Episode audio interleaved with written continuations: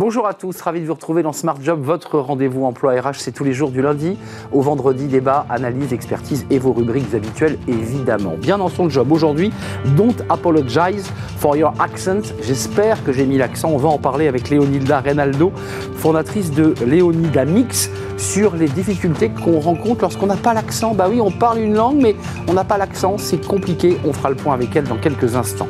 Les entreprises s'engagent et on va parler de la passerelle Sodexo et sa formation barista permettre à des jeunes des quartiers prioritaires eh bien, d'accéder à l'emploi. On va en parler avec Isabelle April. Elle est la directrice de l'innovation sociale chez Sodexo. Et puis le cercle RH, un débat, euh, la fin, l'exclusivité. On va parler du lien de subordination le travail et son contrat qui nous lie à un employeur. Ben, tout ça est un peu bousculé par la génération Z. On en parlera avec nos invités dans le débat. Et puis fenêtre sur l'emploi, euh, les salaires, bah oui c'est un sujet essentiel, les perspectives pour 2023 avec évidemment l'étude Robert Walters France et Coralie, Coralie Rachet sera avec nous. Elle est la directrice générale de Robert Walters. Merci d'être avec nous tout de suite. C'est bien dans son job.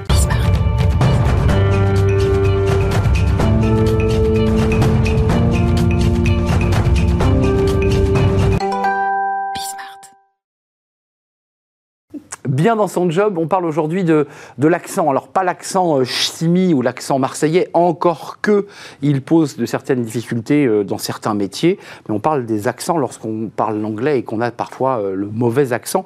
Et on en parle avec Léonilda Reynaldo. Bonjour Léonilda. Bonjour. On est ravi de vous accueillir. Alors, vous, vous avez une pointe d'accent. vous êtes fondatrice de Léo Dynamics. Vous êtes américaine? Absolument. Née aux États-Unis tout à fait. Et vous avez décidé de vous emparer d'un sujet alors qui est assez intéressant parce que euh, c'est vrai que dans les réunions de cadre, on baragouine l'anglais. Euh, et, quelle, quelle, a été votre problématique? Vous vous êtes rendu compte de cela, évidemment, et des freins que ça provoquait parce que certains n'osent même pas parler. C'est ça le danger? Tout à fait. C'est effectivement le, frein qui m'a le plus euh, interpellée. Euh, et je, peux en parler parce que j'ai une pointe d'accent, comme vous dites. Et je me dis quel dommage de se priver de, des idées qui peuvent venir euh, des différents horizons à cause d'un accent. Mais c'est, excusez-moi, c'est un handicap. Moi, je constate que certains l'assument totalement mm. et font presque exprès de ne pas mettre d'accent. Tout à fait. Il y, a de ça, c'est-à-dire qu'ils parlent l'anglais, mais ils le francisent, enfin, dans l'accent. Ça vous choque, vous Ou vous dites après tout, pourquoi pas? Pourquoi pas moi, je dis pourquoi pas. Aujourd'hui, l'anglais, en tant que langue de commerce global, ne peut pas se permettre de s'arrêter à un standard d'anglais. Et donc, par ce fait, nous avons deux types de personnes. Nous avons ceux qui ont leur accent, qui l'assument totalement et qui dérangent les autres. Et nous avons ceux qui n'osent pas, justement, euh, parce que et ceux qui, qui n'osent pas, c'est souvent ceux qui jugent, qui jugent les autres. Mm. Donc vous voyez, c'est et qui sont souvent sévères avec eux. Les, Français et la langue anglaise, 73% des actifs euh, avec la langue anglaise hein, rencontrent des difficultés dans la pratique de l'anglais sur leur lieu de travail. Ça, c'est un sondage euh, Ipsos et Wall Street English. Mm. Et 7 Français sur 10 se disent mal à l'aise avec l'anglais au-delà de l'apprentissage technique d'une langue, mm. quelque part, j'ai le sentiment que vous êtes aussi quelqu'un qui nous rassurait, nous accompagnait. Mm. Euh, vous dites, c'est une légende urbaine que de croire qu'il y a un bon ou un mauvais accent. Tout à fait. Tout à fait. Tout simplement parce que même au sein même d'un pays bah anglophone, du nord au sud, il va y avoir des accents tout comme en français d'ailleurs, euh, qu'on soit à Marseille. vous l'avez constaté ça Oui, tout à fait, tout à fait. On comprend plus ou moins qu'on soit euh, dans le nord de la France à Lens ou qu'on soit à Marseille. tout à fait. Mais ça veut dire quoi? Ça veut dire que ceux qui viennent pousser la porte de votre structure, déjà il faut faire tomber les murs euh, de l'appréhension et, quand ils vous disent bon ben, moi je suis nul, on me comprend pas, mon accent est mauvais, il faut déjà aussi les accompagner là-dessus. Absolument. Et ça c'est un travail. C'est un travail de longue haleine, tout simplement parce que c'est des, restes de, l'école, en fait, de, ce conditionnement qui a fait que si on n'a pas tiqué toutes les cases de la grammaire, du vocabulaire et de l'accent, eh ben on n'a pas euh, une carrière internationale à laquelle aspirer. Donc votre travail, c'est d'abord une remise en confiance, de, de, de, les accompagner sur cette confiance, puis ensuite, j'imagine quand même, de, pratiquer quand même. Il faut pratiquer. Ah oui. C'est ça votre travail. C'est la magie. C'est la magie. C'est-à-dire quoi Vous fonctionnez comment? On ouvre une visio, euh, je vous raconte ce que j'ai mangé ce matin. euh, comment on fait? Alors, comment on fait? Justement, d'abord, comme vous dites, on va travailler l'état d'esprit dans lequel on Eh va ouais. travailler, parce que c'est la clé de tout. La confiance. La confiance, la confiance. Donc, on va défaire toutes ces histoires qu'on se raconte à, long- à longueur de journée sur le fait que je suis nulle ou pas. Ensuite, on va euh, pas parler du café, mais peut-être parler du café qu'on va prendre avec le directeur des ventes de la filiale euh, à Singapour. Donc, on va se mettre en situation, on va créer des scénarios pour défaire aller à la fois l'état d'esprit qui, qui ralentit et créer donc l'imaginaire, fait trava- faire travailler l'imaginaire pour euh, se voir en situation de réussite. Euh, Il y, a- il y a un sujet en France qui est, qui est d'ailleurs qui, qui fait un peu écho à votre histoire parce que vous êtes né à New York, Mm. vous êtes né dans le Bronx, euh, quartier multiculturel et qui, qui est, qui est aussi porteur d'une image, euh, ça a évolué depuis, mais très négative. Mm. Tout à fait. Euh, v- on n'allait pas dans le Bronx quand on se baladait à New York. Tout à fait. On a ce vrai sujet euh, avec les, les jeunes des quartiers prioritaires en Mm. France. Est-ce que là aussi, vous avez une réflexion euh, autour de votre activité, de se dire, après tout, eux aussi, ces jeunes, on doit leur tendre la main, on doit les accompagner à accéder à, à cette langue Absolument, absolument. Merci de l'avoir mentionné parce que c'est quelque chose dont aujourd'hui je suis fière. Ça a demandé du travail. Quel hein. parcours Je je vous cache pas, ça a demandé du travail et j'en suis très contente aujourd'hui. Et mon travail consiste aussi à accompagner les jeunes. Donc je travaille dans les écoles de commerce qui euh, ont des jeunes qui viennent des, des Bien sûr. quartiers et leur montrer que euh, il y a une vie ailleurs. Vous êtes un modèle aussi pour eux quand vous leur racontez. J'imagine que vous racontez votre Mmh. Histoire. Ah oui. Euh, dans le Bronx, il y a un accent par rapport à l'accent un peu plus pointu de New York ou Ah, de Wall Street. C'est la même langue. C'est la même chose. Il n'y a pas de différence. Pas du tout. Pas Pas, du tout. tout. Pas du On tout. pourrait le croire, hein, quand on est français et qu'on vient On pourrait. à New York, on se dit, bah, il y a les, On pourrait. il y a le, le- le marché, Tribeca, euh, Soho, et puis et puis il y a le Bronx et Harlem. Vous voyez ce que je veux dire? Tout à fait, tout à fait. Alors n'oublions pas que nous avons des gens comme euh, Colin Powell qui viennent du Bronx, Absolument. Qui venaient du Bronx, euh, J-Lo. Carlin Powell, quand vous Voilà, Colin Powell, Kerry Washington, donc une grande actrice. Oui. Euh, donc c'est des accents euh, qui viennent euh, de partout de, de- de la ville. Pour reboucler les jeunes des écoles de commerce qui viennent parfois de quartiers prioritaires et qui sont en manque de confiance, là aussi vous avez le même discours, libère-toi de, des, des préjugés et du regard de l'autre, parce que c'est aussi beaucoup cela qui nous gêne. C'est ça. Le regard de l'autre est très pesant. Euh, donc c'est pour ça que euh, imaginer une situation réussie a toute sa place pour pouvoir euh, imaginer ce qui est possible, imaginer ce qui est possible. 50% confiance et euh, 50% apprentissage, parce qu'on ne peut pas le nier, il faut quand même Ah oui. travailler un petit peu. Ah oui, Un petit peu la grammaire, les verbes irréguliers, enfin tout ce qui constitue la langue. Mais d'abord, c'est 50% la confiance. ah oui, c'est la clé de tout. Merci Léonilda d'être venue nous, nous rendre visite. Léonida, Léonida Reynaldo, fondatrice de Léo Dynamics. Je- je l'ai- J'ai mis une petite pointe d'accent. Vous avez vu, j'ai essayé de faire un effort. Euh, et vous êtes, euh, bah, vous accompagnez ces cadres euh, qui parfois perdent un peu les pédales et, et à qui vous allez redonner confiance aussi. C'est ça tout l'enjeu. Merci de nous avoir rendu visite. Merci à vous. On tourne une page, les entreprises s'engagent, c'est notre rubrique hebdomadaire à la rencontre d'entreprises qui s'engagent justement, tiens, en direction des, des jeunes et notamment des, des jeunes issus des quartiers prioritaires de, la ville. C'est tout de suite.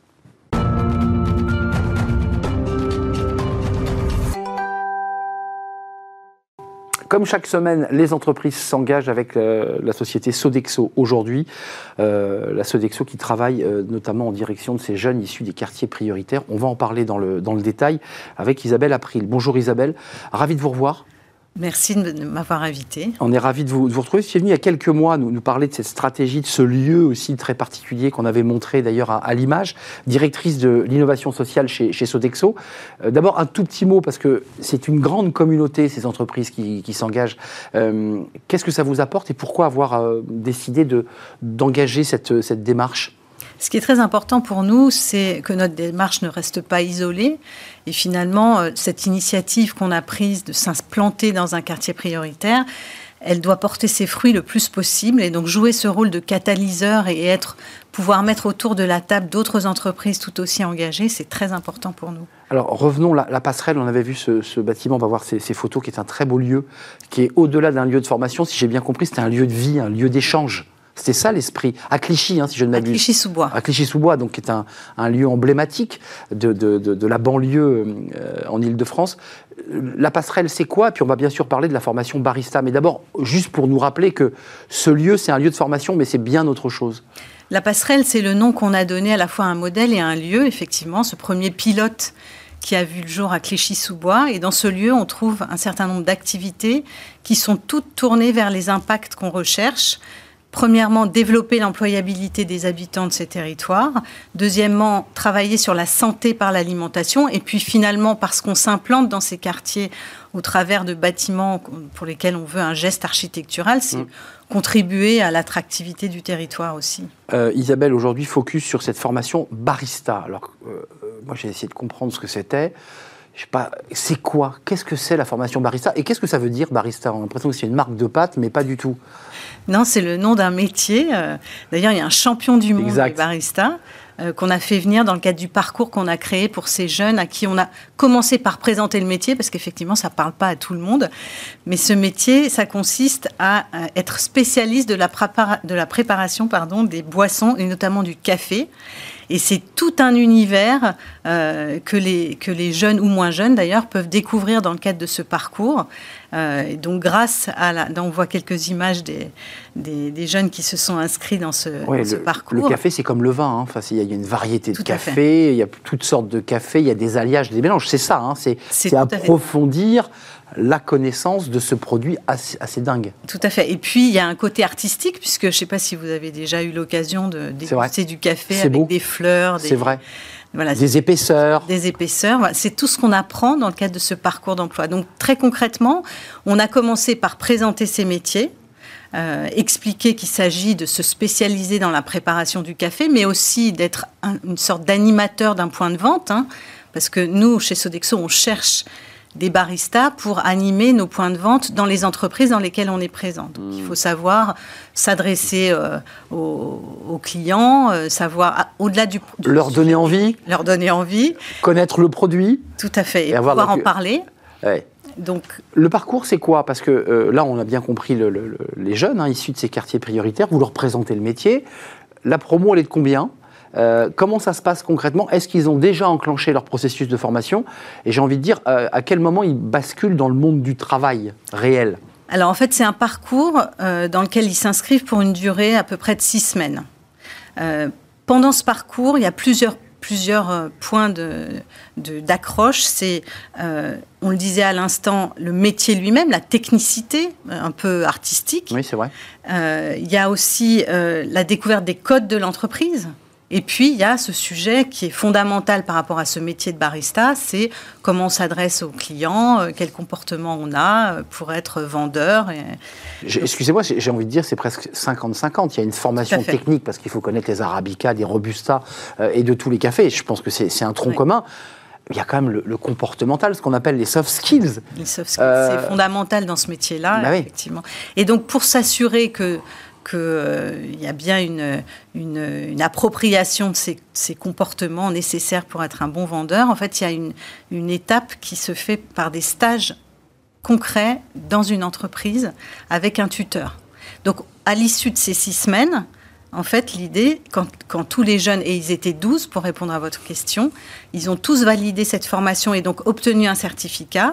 Et sur les 12, il y en a 10 qui sont aujourd'hui embauchés chez Sodexo et deux qui ont décidé de se servir de, ce, de cette expertise pour monter leur propre, euh, leur structure. Propre leur, propre Mais évidemment, dans le domaine d'apprentissage qu'ils ont eu, ils vont ouvrir quoi Un magasin qui propose du café, j'imagine enfin, Tout à fait. Ou alors, ils vont, certains vont, veulent monter leur propre boutique et d'autres euh, vont être embauchés dans d'autres structures. Ce qui est important pour nous, c'est la sortie positive. Évidemment. Mais on voit quand même aussi l'effort que fait la Sodexo, votre structure qui est une très grande entreprise avec un focus, avec vraiment euh, une volonté concrète, j'allais dire une volonté politique d'aller chercher ces jeunes.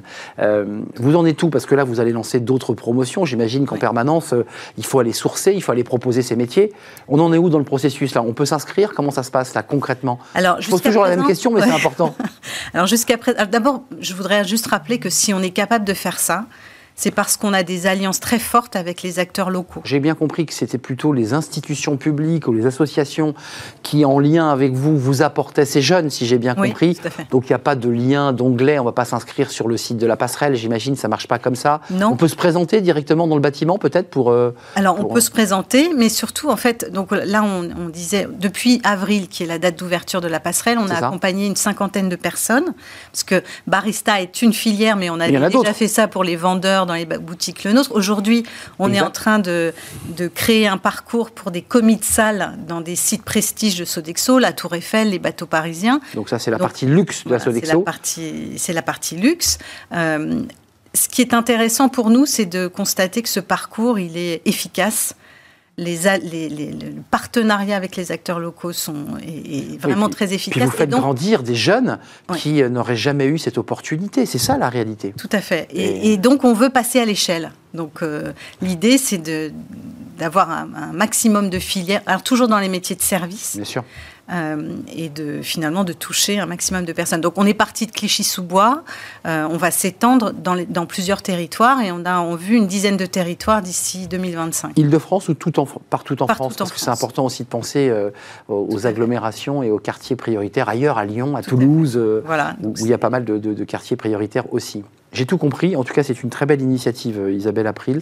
Merci, merci, de la porter et, merci de venir en parler euh, assez régulièrement ici. Directrice de l'innovation sociale Sodexo, et vous faites partie de cette belle communauté des entreprises qui, s'engagent, des entreprises s'engagent. Merci de nous avoir rendu visite. On fait une courte pause et on va parler bah, des jeunes, tiens encore, mais les jeunes de cette fameuse génération Z qui tourne, qui boude un peu, euh, eh bien le, qui se détournent du contrat de travail. Oui, ils n'ont pas envie de contrat de travail, ils préfèrent euh, une relation plus libre, plus peut-être plus détachée. On va y revenir et on va en parler avec des experts parce que c'est en quelque sorte une remise en question du rapport au, au travail de cette nouvelle génération. On en parle et c'est notre débat du cercle RH.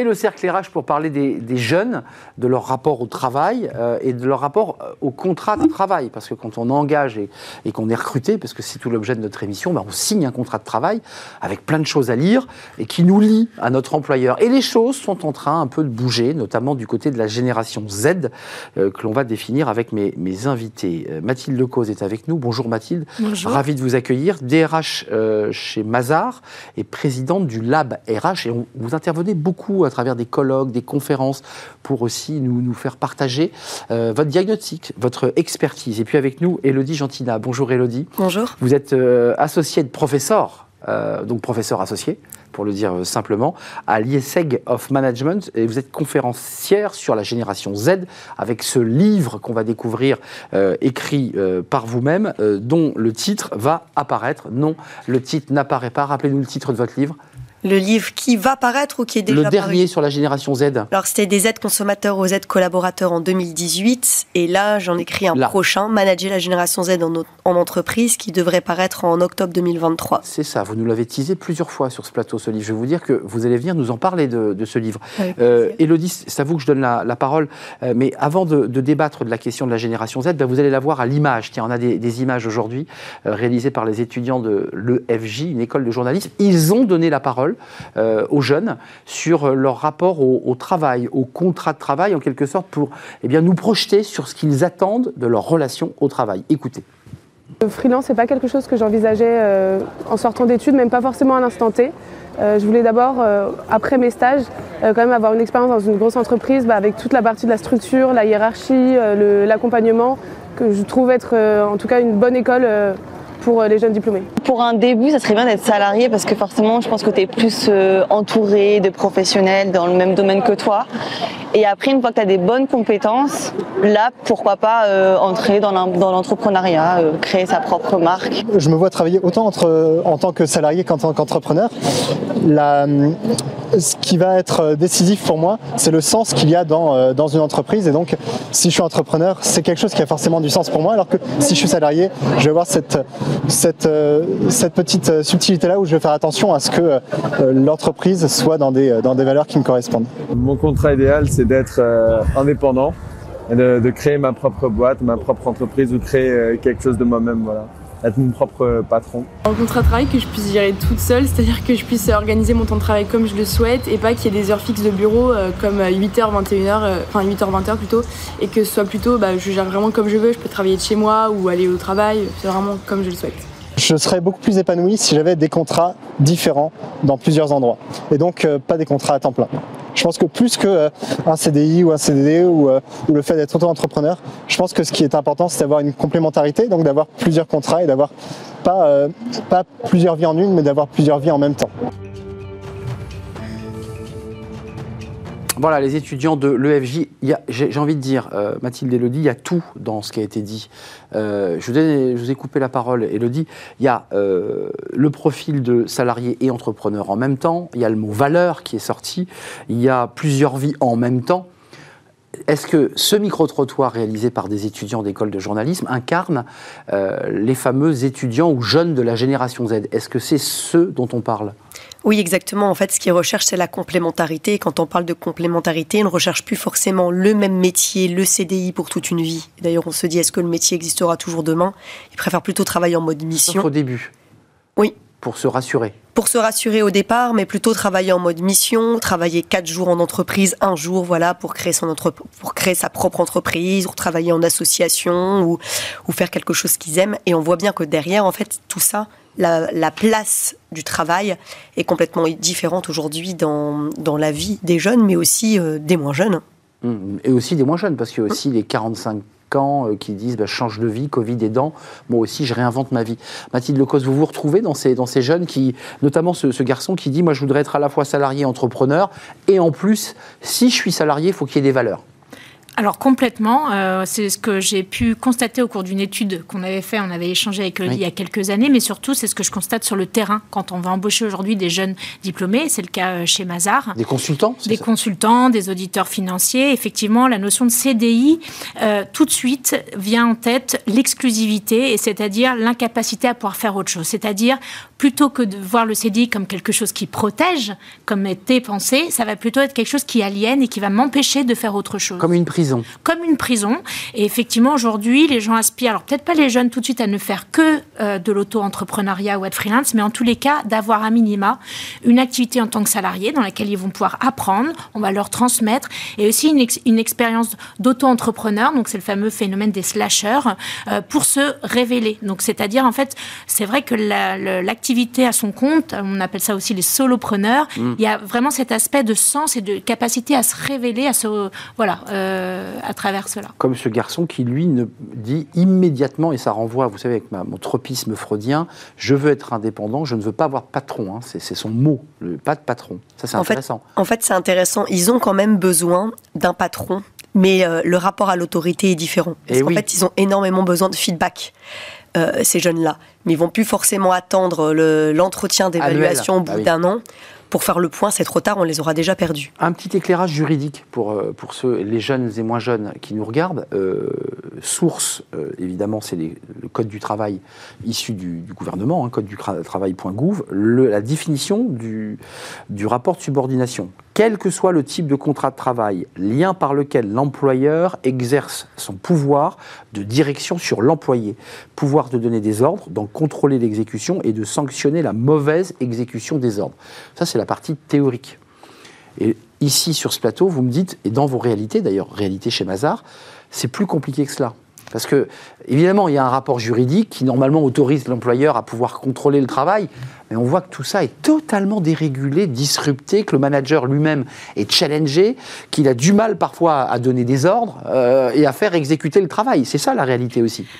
oui, même si, alors je dirais oui aujourd'hui avec l'émergence du télétravail, le travail à distance, euh, la prestation aussi, beaucoup de métiers dans, la prestation intellectuelle qui fait que est-ce qu'on a besoin d'être toujours physiquement ensemble et du coup, si on est dans un mode hybride, ah c'est plus compliqué. Mais pour autant, euh, quand j'entends la définition, je pense que c'est ça justement que les gens aussi euh, fuient, euh, dans le sens, je ne veux pas, je préfère travailler pour un client que pour un patron. C'est dans la philosophie de dire, pas parce qu'on exige de moi que, que je dois faire la tâche, mais parce ça, que j'ai envie de le faire, parce que je me sens engagée, euh, j'admire la personne, ou ça a beaucoup de sens à Donc je veux le servir, puisqu'on sert un client. Exactement. Et c'est pas, enfin c'est, mais pas parce qu'on on- on- voilà, on a exigé ça de moi. C'est vraiment une philosophie. Je sers un client parce que dans mon libre arbitre, j'ai fait le Voilà. choix.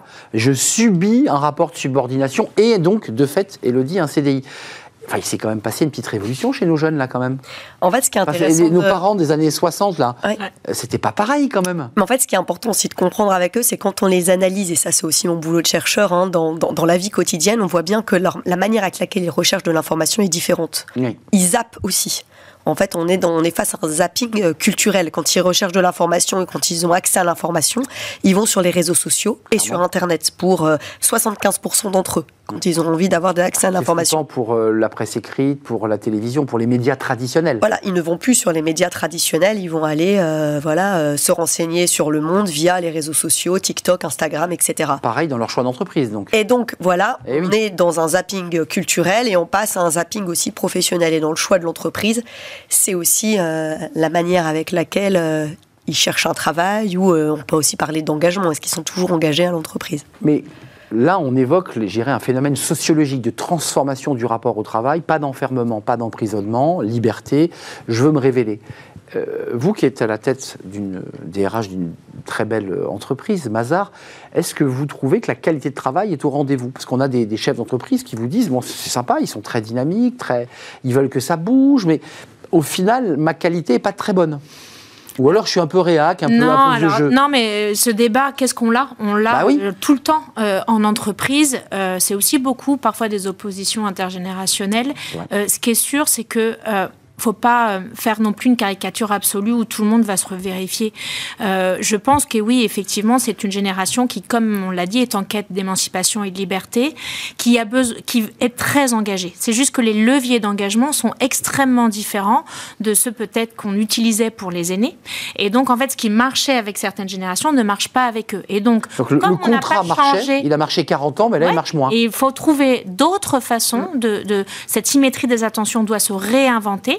Et c'est pas à eux de s'adapter, c'est peut-être aussi dans l'entreprise, aux managers et aux générations aînées de s'adapter parce que le langage n'est plus le même. Et j'irais comme on a vu la même évolution dans l'éducation familiale.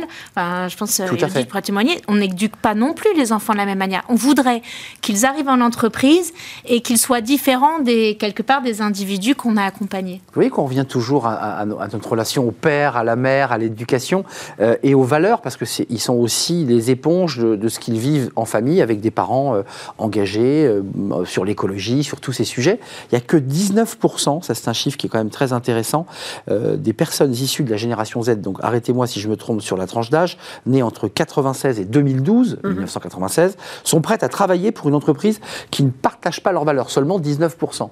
Donc on considère que le reste ne va dans l'entreprise que parce qu'elle porte des valeurs. Bah, le défi est immense pour l'entreprise. Et ce sont des questions qui posent aujourd'hui dans les entretiens de recrutement. Quelles sont les valeurs de l'entreprise? Est-ce que vous êtes engageant en RSE, etc. Donc, et aujourd'hui, les figures d'ailleurs de, jeunes emblématiques qui vont parler, révéler euh, voilà, leur engagement dans l'environnement, euh, Greta Thunberg, Johnny McGoller, on a aussi, voilà, on a aussi euh, voilà, des, jeunes Français aujourd'hui qui, qui parlent et qui témoignent. Et donc, ces jeunes vont s'identifier à eux. Et quand on parle de la famille, bien évidemment, toutes les études en sociologie montrent bien hein, que dans notre société occidentale, la relation parent-enfant, on est beaucoup plus sur une relation égalitaire aujourd'hui. Euh, L'obéissance exacerbée euh, de nos enfants Non, de la part des pas. parents, ça ne marche plus. L'avant 68, ça marche plus, ça. C'est compliqué. C'est compliqué. Donc quand ils se retrouvent demain Dans des familles parfois monoparentales ou des couples qui ont divorcé. Enfin, je veux dire, c'est un élément euh, dont il faut tenir compte. Euh, quand même, sur le, la, la- la suite de notre histoire, pour pousser jusqu'au bout notre logique, si le contrat de travail n'est plus plébiscité, il y a quand même un endroit où euh, tout d'un coup le contrat de travail revient au visage de ce jeune de la génération Z, c'est quand il décide d'acheter euh, un appartement. C'est quand il décide de s'engager, euh, de se marier, et de se dire bon ben je, je vais poser ma famille dans une maison. Puis là il a un banquier en face qui très gentiment lui dit écoutez je vous trouve formidable, mais ça marchera pas. Complètement. Compliqué là cette affaire. Complètement. Et d'ailleurs, même avant qu'ils soient confrontés, leurs aînés leur disent choisis un CDI Mais parce évidemment. que tu vas devoir te loger, acheter, etc. Oui, mais ce que je constate aussi, enfin, Elodie, je ne sais pas si tu as le même regard, c'est que quand ils arrivent sur le marché de- de- du travail, ils sont beaucoup moins prêts à penser à tout ça. Pour eux, c'est dans bien plus longtemps. Ils Vous ont le voyez rapport- ça chez, chez Mazar C'est une vision plus sur le voyage, sur le- le- Oui. l'immédiateté, le plaisir présent. En, enfin, en tout cas, un rapport au temps beaucoup plus court. Euh, Ouais. Je prends un exemple, hein, les sujets de, de parentalité. Je pense qu'il y a peut-être 20 ans, on arrivait dans une entreprise. Euh, je dis pas qu'on allait être maman ou papa à 24 ans, mais on questionnait. Ouais. C'était des choses qu'on disait, bon, alors qu'aujourd'hui, ils arrivent à 23 ans, mais avant 10 ans, ils n'y- songeront pas. Enfin, on sait qu'on a des enfants, on songe à tout ça depuis 32, 33, 34. souvent, l'âge, je crois, hein, du, du premier enfant. Donc, on voit bien que tout ça est loin et ils se disent, on a le temps. Donc, en fait, quelque part, il y a un petit peu plus de, euh, euh, et je- enfin, pas de naïveté, mais de, je verrai ce qui arrivera. Ouais, voilà, vrai, je me laisse vivre et je vois les choses arriver au fur et à mesure. Mais est-ce que la- la- l'experte, la, chercheuse que vous êtes, vous, vous nous dites pas, et je veux dire, il n'y a pas de jugement à avoir sur ce plateau, mais on est quand même dans une société de plus en plus centrée sur elle-même, sur l'individu, sur son bien-être, sur. Est-ce que ça raconte pas ça aussi, ce phénomène?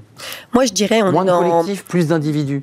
Alors, pas avec la génération Z. Euh, quand on dit moins de collectifs, je dirais au contraire plus de collectifs. Parce que ce qui est important pour eux, c'est le réseau, la communauté, c'est ça qui les fait vivre. Donc on est dans une société postmoderne, hyper moderne. C'est-à-dire que, voilà, ce que tu disais tout à l'heure, c'est exact. Ce sont aussi des jeunes post-matérialistes. C'est-à-dire que l'important pour eux, c'est pas d'avoir la plus belle maison, la plus belle voiture, etc. Ils vont être dans le partage, dans l'échange, dans le vélib, on va, on va se débrouiller dans la colocation, etc. Plutôt urbain, ce que vous nous décrivez, le dit. Enfin, je- j'essaie de me projeter sur le petit apprenti qui se déplace en mobilette pour aller faire son, son CAP boulangerie, qui fait ses 30 bornes le matin. C'est pas cette population-là, c'est. Population diplômée, Là, on est plutôt sur une population diplômée. Bac plus etc. 5. Oui, plutôt urbaine. oui. Sur ces questions-là, oui, exactement. On est d'accord. Oui, oui, oui. Là, si on est plutôt sur des, des jeunes euh, de, de, de milieux plutôt pré- précaires, là, bien évidemment, euh, l'importance du contrat, l'importance du salaire, on va moins dans des quêtes de sens, etc. Quand on parle de quêtes de sens, etc., on est plutôt sur une jeunesse un petit peu dorée, entre guillemets, Ouais.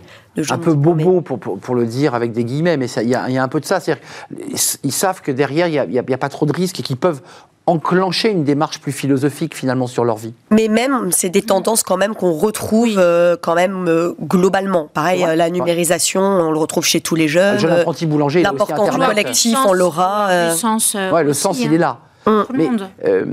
on va pas ré- résoudre le problème là aujourd'hui, mais est-ce que vous, vous, vous constatez cette espèce de révolution copernicienne qui est en train de nous, nous, nous, nous balayer là? Complètement, et, et je pense que ça appelle euh, encore une fois euh, à, à questionner aussi peut-être notre droit du travail en France, la Eh manière oui. dont un certain nombre de choses aujourd'hui sont euh, légiférées, parce que euh, effectivement les mœurs évoluent. Et, et on parle de la nouvelle génération, mais parce que c'était le sujet, mais en fait tous ces phénomènes-là, on est en train de les retrouver dans la génération Y ou X, c'est-à-dire aujourd'hui des quarantenaires ou quand on a 50 ans, on peut vouloir aspirer à se dire Logique. je vais changer, je veux du sens, je veux plus d'équilibre, ou vous en avez deux, bonnes- deux bons exemples. Je veux avoir plusieurs jobs en même temps parce qu'en fait, c'est épanouissant. C'est on va Oui, trouver cas, des hein. choses différentes. C'est le cas et donc ça. DRH Mazar, mais le lab RH vous prend euh, Bah, énormément de temps. Voilà, Et, Mm. l'un répond à l'autre, excusez-moi, parce que ça vous concerne directement dans vos vies euh, personnelles, mais euh, vous avez besoin de ces, ces- ces- ces- ces Complètement. deux éléments qui se répondent l'un. C'est ça qui est intéressant intellectuellement. Moi, je suis aussi enseignant-chercheur Ouais. et conférencière en entreprise. L'un nourrit l'autre, en fait, c'est complètement complémentaire. Bien sûr. Et on rayonne, on travaille. Donc on vous vous sentez meilleur finalement par ce jeu de, de, de, de va-et-vient, Oui, d'espaces fait. différents, c'est ça hein Euh, meilleur, euh, il y a des choses, c'est aussi des tâches, des choses où on va pas exprimer les mêmes compétences, donc qui peuvent nous épanouir de manière différente. Et surtout, in fine, je pense que nos organisations pour lesquelles nous travaillons gagnent et aussi on récupère une partie de cette valeur-là. C'est pour ça qu'aujourd'hui, c'est un enjeu pour les entreprises aussi de l'autoriser, parce que c'est pas, euh, c'est pas à côté. Tout ça va venir nourrir Mmh. dans une euh, globalité, voilà, dans une euh, globalité. nourrissante intellectuellement. Euh, quand même, les DRH, ils ont du chemin. Je, je ne dis pas que les DRH ne font pas leur travail, alors, attendez. Euh, mais il y a quand même une révolution à faire aussi au niveau des COMEX pour faire comprendre aussi aux COMEX euh, bah, qu'on recrute plus pareil, que ça marche pas comme ça, parce que parfois c'est je le veux pour demain et en fait bah, la DRH se retrouve Mm. confrontée à des. C'est ça la réalité des DRH. Ils galèrent. Complètement. Euh, je pense que c'est euh, DRH, dirigeants, managers. Oui, ça nécessite aussi un lâcher-prise et on va le retrouver sur le sujet du management ou des contrats. Un peu Les gens ne nous appartiennent pas. Ouais, c'est ça. En fait, aujourd'hui, oui, la société évolue. On est tous en quête d'émancipation et de liberté. Et quand aujourd'hui, c'est nous qui apportons des compétences à nos organisations, la symétrie des attentions, c'est aussi dans le respect. Et donc, ça ne peut pas être qu'un- qu'une relation de pouvoir dans un sens. Symétrie des attentions, ça c'est intéressant, c'est la psychologie que peut porter le manager, le dirigeant, pour euh, bah, donner aussi à, à l'autre euh, l'envie de rester euh, et de s'engager. C'est ça aussi l'enjeu. Le jeune, s'il n'est pas bien, il s'en va. hein. Le jeune, s'il n'est pas bien et s'il est dans une certaine routine et qu'il n'apprend pas, il part. Donc il veut une entreprise partageante, apprenante. Et pour lui, on passe d'un manager euh, chef, où la notion de chef est beaucoup remise en cause par ces jeunes, pour ne pas dire. à un manager coach facilitateur. C'est ça. qui va développer des compétences beaucoup plus émotionnelles, ce qu'on parle de soft skills. Fais-moi grandir. Exactement. C'est ça l'idée. L'empathie, l'écoute, la confiance. Débat passionnant. Euh, on, on est où, là, juste avant de nous quitter, dans le- dans, dans l'évolution de ce processus? On est en train de finir un cycle ou on l'entame là? Comment vous le voyez? Pour moi, on le finit pas du tout. On le hein. finit On pas. l'entame et après, euh, voilà, il y a des entreprises qui sont plus avancées que d'autres, Euh, mais on l'entame, oui. Vous êtes d'accord On Je l'entame suis d'accord, je pense qu'on est qu'au début, et c'est d'ailleurs ce qui est assez enthousiasmant. Ouais, c'est une aventure Ouais, assez incroyable aventure. de vivre Ouais. cela, de cette transformation du monde du travail. Après, il faut que les institutions bancaires, je les recite, et, et quelques autres suivent aussi et acceptent de ces profils un peu atypiques. C'est le moins qu'on puisse dire. Merci euh, Mathilde Merci Lecoz. beaucoup. DRH Mazar, présidente du LabRH, deux activités et qui se répondent euh, évidemment. Euh, Elodie Gentilin, merci, associée de professeur, professeur associé à l'IESEG of Management et vous êtes conférencière en entreprise, vous nous l'avez dit, euh, bah, épanouie finalement dans toutes ses fonctions et toutes ses activités. Merci de nous avoir rendu visite et un livre que vous viendrez nous présenter en octobre prochain. Oui. Encore un petit peu de temps. Ou peut-être de- qu'il sera publié avant, on l'espère, j'ai quasi fini. Ah, il est fini. Donc c'est un débat l'ai envoyé à mon éditeur. exactement. Voilà, c'est l'éditeur qui tranche. Merci à vous deux, mesdames. On termine justement, tiens, avec les salaires, parce que, bon, oui, le CDI peut-être, mais le salaire, il compte quand même, et les chiffres de chez Robert Walters, en général, sont assez observés. C'est tout de suite, et c'est dans Fenêtre sur l'emploi.